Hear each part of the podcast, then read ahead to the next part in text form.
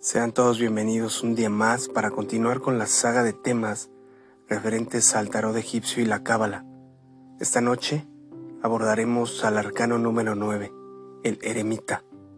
En la imagen del podcast podremos ver cada uno de los detalles que iremos mencionando y poder dar una interpretación en su profundo misterio. En este arcano encontramos en las aguas de la vida una luna que sube. En la parte media, un anciano ermitaño en actitud de avanzar, sosteniendo en su mano izquierda la lámpara que le señala el camino. Esta es la lámpara de Hermes, de la sabiduría. Con su mano derecha se apoya en el bastón de los patriarcas, que representa la columna espinal con sus siete iglesias. El ermitaño, prudente y sabio, está envuelto en el manto protector de Apolonio, que simboliza la prudencia Detrás de él se encuentra la palma de la victoria. En la parte superior, un sol que alumbra con tres rayos indicando las tres fuerzas primarias. Bajan a unirse con la luna. La luna sube y el sol baja, lo que indica que necesitamos transformar la luna en sol por medio de la transmutación. Convertir con el arcano los cuerpos lunares en solares. El iniciado tiene que bajar a las nueve esferas sumergidas para después ganarse los nueve cielos correspondientes a cada planeta. El ermitaño o la soledad es el arcano en forma más elevada en la novena esfera. El descenso a la novena esfera era en los templos antiguos la prueba máxima para la suprema dignidad del hierofante. Hermes, Buda, Jesucristo, Zoroastro, Dante y muchos otros grandes iniciados tuvieron que pasar por la prueba máxima bajará esta novena esfera para trabajar con el fuego y con el agua, origen de mundos, de bestias, de hombres y dioses. Toda auténtica iniciación blanca comienza por ahí. En la novena esfera o noveno estrato de la Tierra, en el centro de la Tierra, en el corazón mismo de la Tierra, se halla resplandeciente el signo del infinito. Este signo tiene la forma de un ocho. El signo del infinito es el Santo Ocho. En este signo se hallan representados el corazón, cerebro y el sexo del genio de la tierra. El nombre secreto de este genio es Changam. El Zohar nos advierte enfáticamente que en el fondo del abismo vive el Adam protoplastos, el principio diferenciador de las almas. Con ese principio tenemos que disputarnos en lucha a muerte. La lucha es terrible cerebro contra sexo y sexo contra cerebro. Y lo que es más terrible y lo que es más doloroso es aquello de corazón contra corazón. Es obvio que todas las fuerzas giran sobre la base del Santo Ocho en los seres humanos.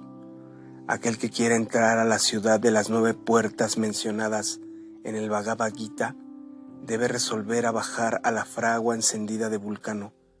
En el organismo humano la novena esfera es el arcano. El que quiera autorrealizarse tiene que descender a esta novena esfera a trabajar con el agua y el fuego para llegar al nacimiento segundo. En la novena esfera se halla esta fragua de Vulcano. Allí baja Marte para retemplar su espada flamígera y conquistar el corazón de Venus, la iniciación venusta.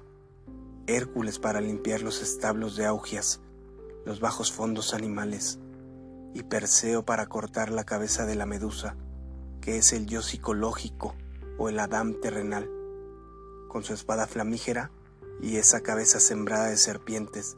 El estudiante esotérico tiene que entregarla a Minerva, la diosa de la sabiduría. Nueve meses permanece el feto dentro del vientre materno y nueve edades son necesarias en el vientre de Rea, Tonantzin, Cibeles, o sea, la madre natura, para que nazca una humanidad planetaria. Así también es obvio que hay que descender a esta novena esfera para poder gestarse y lograr ese nacimiento segundo.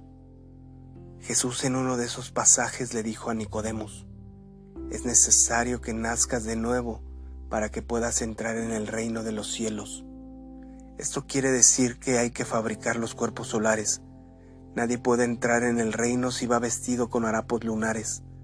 Hay que fabricar estos cuerpos y solamente se logra transmutando la energía creadora. En la teogonía egipcia están representados esos cuerpos solares con el Sahú egipcio. Nadie tiene derecho a sentarse a la mesa de los ángeles si no está vestido con estos cuerpos solares. Tenemos que fabricar el To Soma Eliacón, el cuerpo de oro del hombre solar. Escrito está, angosto es el camino que conduce a la luz. El que quiera seguir el camino, niéguese a sí mismo, tome su cruz y sígame. Estos son los tres factores de la revolución de la conciencia, morir, nacer y el sacrificio. El que quiera autorrealizarse debe estar dispuesto a renunciar a todo, riqueza, honores, paz, prestigio, reconocimiento, debe dar hasta su propia sangre, debe de tener un centro de gravedad, un centro de conciencia permanente. Todos los seres humanos no somos más que máquinas manejadas por nuestros yoes, ya que el ego es plural. Estamos colocados en una situación muy desventajosa. Esto significa superesfuerzos para poder matar a ese yo. Ese ego es Mefistófeles, es la raíz de todos nuestros sufrimientos, dolores, que vive en función de su propio condicionamiento. Debemos reducirlo a polvareda cósmica para tener así una conciencia despierta, para poder ver la senda. Por saber se entiende ver, oír y palpar las grandes realidades. Todo esto podemos comprobarlo. En toda la temporada 1 mencionamos gran parte de la práctica que nos llevan a este autoconocimiento. Hay necesidad de entender lo que significa el fondo del abismo. Cuando se dice bajar al fondo del abismo, eso es real. Al descender a la novena esfera por la ley de comitancias o de relaciones, nos ponemos de acuerdo con el organismo planetario en que vivimos. Aquel que trabaja en la novena esfera ha descendido al fondo de su aspecto real si el que está trabajando desencarna, vería que vive realmente en esa región. La novena esfera es el centro de la Tierra. Desde luego que el que ha despertado conciencia sería quien se diera cuenta. Hay que advertir al neófito que en la novena esfera existe el supremo dolor, como lo dice el Dante en la Divina Comedia. En los condenados, sus lágrimas se han cuajado en sus ojos, a otros las aguas le suben hasta los órganos creadores. Hay que saber entender, hay que saber aprender a sufrir, a ser resignados. Los que no lo son fracasan. Es como un exabrupto, algo paradójico querer encontrar felicidad buscando en esta novena esfera. Sería absurdo.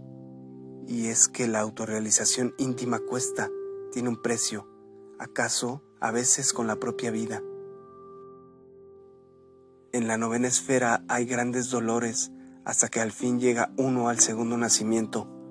Cuando Jesús le dijo a Nicodemos que tenía que nacer de nuevo, él no le entendió. Jesús, el Cristo, sí conocía este gran misterio. ¿Y saldrá alguno alguna vez de esta novena esfera? Sí, cuando se alcance el nacimiento segundo. Si un dos veces nacido o alguien que ha llegado al adeptado intenta llegar al estado angélico, tendría que bajar otra vez al pozo profundo del universo, a la novena esfera, y terminando el trabajo, subir por la escalera o escala de Lucifer para alcanzar el estado angélico. Si quisiera ser un arcángel o principado, o trono o querubín, tendría que hacer lo mismo, bajar para luego subir. Hay que entender y distinguir lo que es una caída y lo que es una bajada. Aquel que ya fue decapitado no puede ser redecapitado en víspera de entrar al absoluto se tiene que bajar para principiar la novena esfera. Si se llega al nacimiento segundo, se queda ya en esa instancia prohibido el sexo. Ya no se usará el sexo porque se quiera, pero si se recibe en órdenes de la blanca hermandad, de la orden sagrada o del Padre que esté en secreto, y se ordena bajar al pozo del abismo, hay que obedecer esto no es placer sino dolor, es sacrificio. Por la escalera luciférica hay que bajar y hay que subir. Necesitamos hacernos maestros, tanto de las fuerzas superiores como inferiores. El Padre que está en secreto ordena lo que se debe hacer. Solo recibiendo una orden de esa categoría es como se podría bajar. Solo pierde sus grados iniciáticos el que cae, no el que ha bajado. Concluido este trabajo, se reciben las órdenes y ya no se hace uso del sexo de forma caprichosa. Es el Padre dueño de este acto y del Padre tiene que venir esa orden. El sexo no pertenece al uno de nosotros, sino al Padre. La ley del leviatán es la de aquel masón que ya pasó todos los trabajos o grados esotéricos y como ya fue decapitado, no puede ser redecapitado, no puede recibir daño ni de arriba ni de abajo, vive en tono a la ley, a la gran ley. Este es el conocimiento superior de la masonería esotérica. Primero se hace su voluntad caprichosa, después tiene que hacer la voluntad del Padre. Cuando ya no se tiene ego, desaparece la maldad y solo sabe hacer la voluntad del Padre. Él es nuestro verdadero ser, es el anciano de los días, está más allá. Cuando Él ordena, sus órdenes deben de ser cumplidas. En el Apocalipsis de la Santa Biblia también encontramos los misterios de la novena esfera. Y oí el número de los sellados, 144 mil sellados de todas las tribus de los hijos de Israel. Sumando cabalísticamente los números entre sí, tendremos el número 9, 1, 4, 4, como resultante, la novena esfera. Solo serán salvos los que hayan llegado a la castidad absoluta. Después miré, y he aquí el Cordero estaba en pie y sobre el monte Sión, y con él ciento cuarenta y cuatro mil, que tenían el nombre de él y el de su Padre escrito en la frente. El monte Sión son los mundos superiores. La cifra es cantidad simbólica y cabalísticamente se descompondría como lo mencionamos. 1, 4, 4, resultante el 9. Solo con el gran arcano podemos ser salvos y recibir el nombre del Padre en la frente. El pueblo es Sión, es el pueblo espiritual de Dios. Este pueblo está formado por todos aquellos que practican el arcano, el pueblo de la castidad. Referente a la Nueva Jerusalén dice, y midió su muro, 144 codos, de medida de hombre, la cual es de ángel. El nueve es medida de hombre. Nueve meses permanecemos en el vientre materno. Solo en la novena esfera puede nacer el Hijo del Hombre. No se ha conocido jamás ángel que no haya nacido en la novena esfera. Todo pichón que trabaja en la gran obra debe apoyarse en su báculo, alumbrarse con su propia lámpara y envolverse en su manto sagrado. Todo pichón debe de ser prudente si queréis encarnar al Cristo huid de la lujuria y del alcohol, matar las más íntimas raíces del deseo. Abundan estudiantes esoteristas que equivocadamente afirman que hay numerosos caminos para llegar a Dios, pero el divino gran Maestro, Jesús el Cristo, dijo, Angosta es la puerta y estrecho el camino que conduce a la luz, y muy pocos son los que la hallan. Si el estudiante esotérico escudriña pacientemente todo lo que son los cuatro evangelios, podrá comprobar por sí mismo que Jesús el Cristo jamás dijo eso de que hubiera muchos caminos. El adorable Salvador del mundo solo habló de una sola puerta estrecha y de un solo camino angosto y difícil, y esa puerta es el arcano, y esa puerta y el camino es el arcano. No hay más camino para llegar a Dios. Nunca jamás se ha conocido en toda la eternidad profeta alguno que haya conocido o conducido por otra puerta que no fuera esta.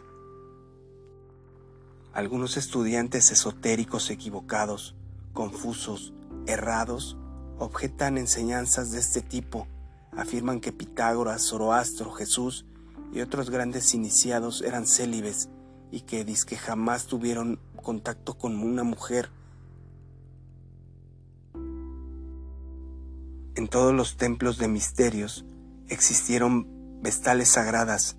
Los materialistas, los irrespetuosos, los malintencionados, arbitrariamente han pretendido llamarlas prostitutas sagradas, empero esas vestales eran verdaderamente vírgenes iniciadas, vírgenes esotéricas aunque sus cuerpos ya no fuesen fisiológicamente de vírgenes.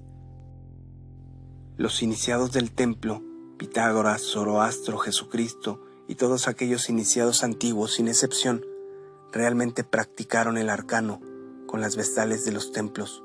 Solo en la fragua encendida de Vulcano, esos grandes iniciados pudieron retemplar sus armas y conquistar el corazón de Venus.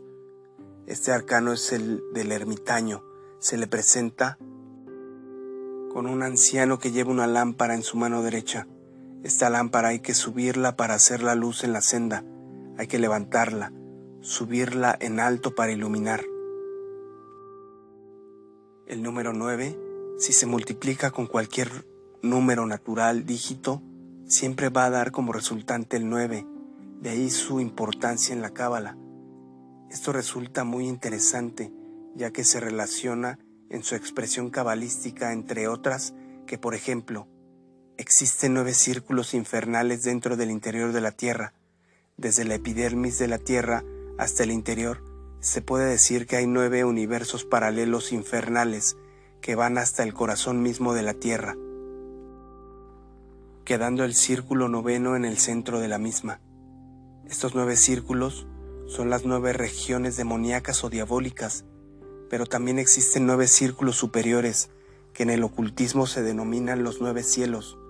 Esos nueve cielos podemos representarlos con los nueve planetas. Cuando nos referimos, por ejemplo, a la Luna, no hay que pensar simplemente como un satélite físico. Los nueve, nueve cielos están en íntima concordancia, se compaginan con los nueve círculos infernales que en total también tenemos nueve cielos, sumando 18, y que al final dan nueve, el número del maestro, del iniciado. Necesitamos autorrealizarnos en los 18 círculos. Un individuo que no se haya autorrealizado en estos no es un maestro. Ser el nueve perfecto en desenvolverse en los 18 círculos para lograrlo. Atman es el Espíritu Divino, es una emanación de Logos que tiene dos almas, Budi y Manas. Comprender esto es de gran importancia. En la Edad Media, por ejemplo, cuando el caballero medieval salía a luchar por su dama, no es más que el alma humana peleando por conquistar su alma espiritual. Atman se desdobla en Budi y Budi en Manas, como si nos viéramos en un espejo, y entonces de ahí se crea la Trinidad. La esencia es un desdoblamiento del mana superior. Esa esencia, a su vez, se embotella en el ego. El despertar de esa esencia es el despertar de la conciencia. Es hacerse uno consciente de los misterios de la vida y de la muerte. Muchos quieren despertar la conciencia, pero en cualquier momento abandonan los trabajos. Por esto a nadie se le comunicaba el maituna sin antes haber despertado esta conciencia. En algún momento hablaremos de las runas, como técnicas para ayudar a despertar esta. Encarnar el ser a la divina triada, eso sí es muy difícil. Hay necesidad de fabricar los cuerpos solares. Si se encarnara el ser sin haber fabricado estos cuerpos solares, no se toleraría el choque eléctrico y se moriría. Fabricar los cuerpos solares es vital. Se debe de trabajar en esta novena esfera hay que bajar a la forja de los cíclopes para trabajar con el agua y el fuego. La energía creadora es el Espíritu Santo. Vulcano es el tercer logos. La fuerza sexual es Shiva. El fuego sagrado es ella. La serpiente ígnea que sube por el canal medular es la madre Kundalini. Ella se desposa con su marido en la glándula pineal, el tercer logos, el Espíritu Santo, el esposo eterno, es quien fecunda a la Madre Divina Kundalini, la raíz de la monada, Madre Espacio. Se entiende por un ser autorrealizado, uno que creó los cuerpos solares y que acabó con el ego. Solo se baja al abismo por orden del anciano de los días y será para subir. La iniciación es tu vida misma. El íntimo es el que recibe las iniciaciones. Así pues, la iniciación nada tiene que ver con ninguno de estos relatos fantásticos que tanto abundan en ciertos libros. Aquí nada se nos da regalado, todo cuesta. Al que nada se le debe, nada se le paga. Las iniciaciones son pagos que el Logos le hace al hombre cuando el discípulo se ha sacrificado por la humanidad. Aquellos que solo se preocupan por su progreso espiritual y que no trabajan por los demás, no consiguen absolutamente nada. El que quiera progresar tiene que sacrificarse por los demás. La iniciación es la misma vida, vida intensamente vivida, con rectitud y con amor. Muchas gracias por habernos escuchado. Nos encontramos en la próxima.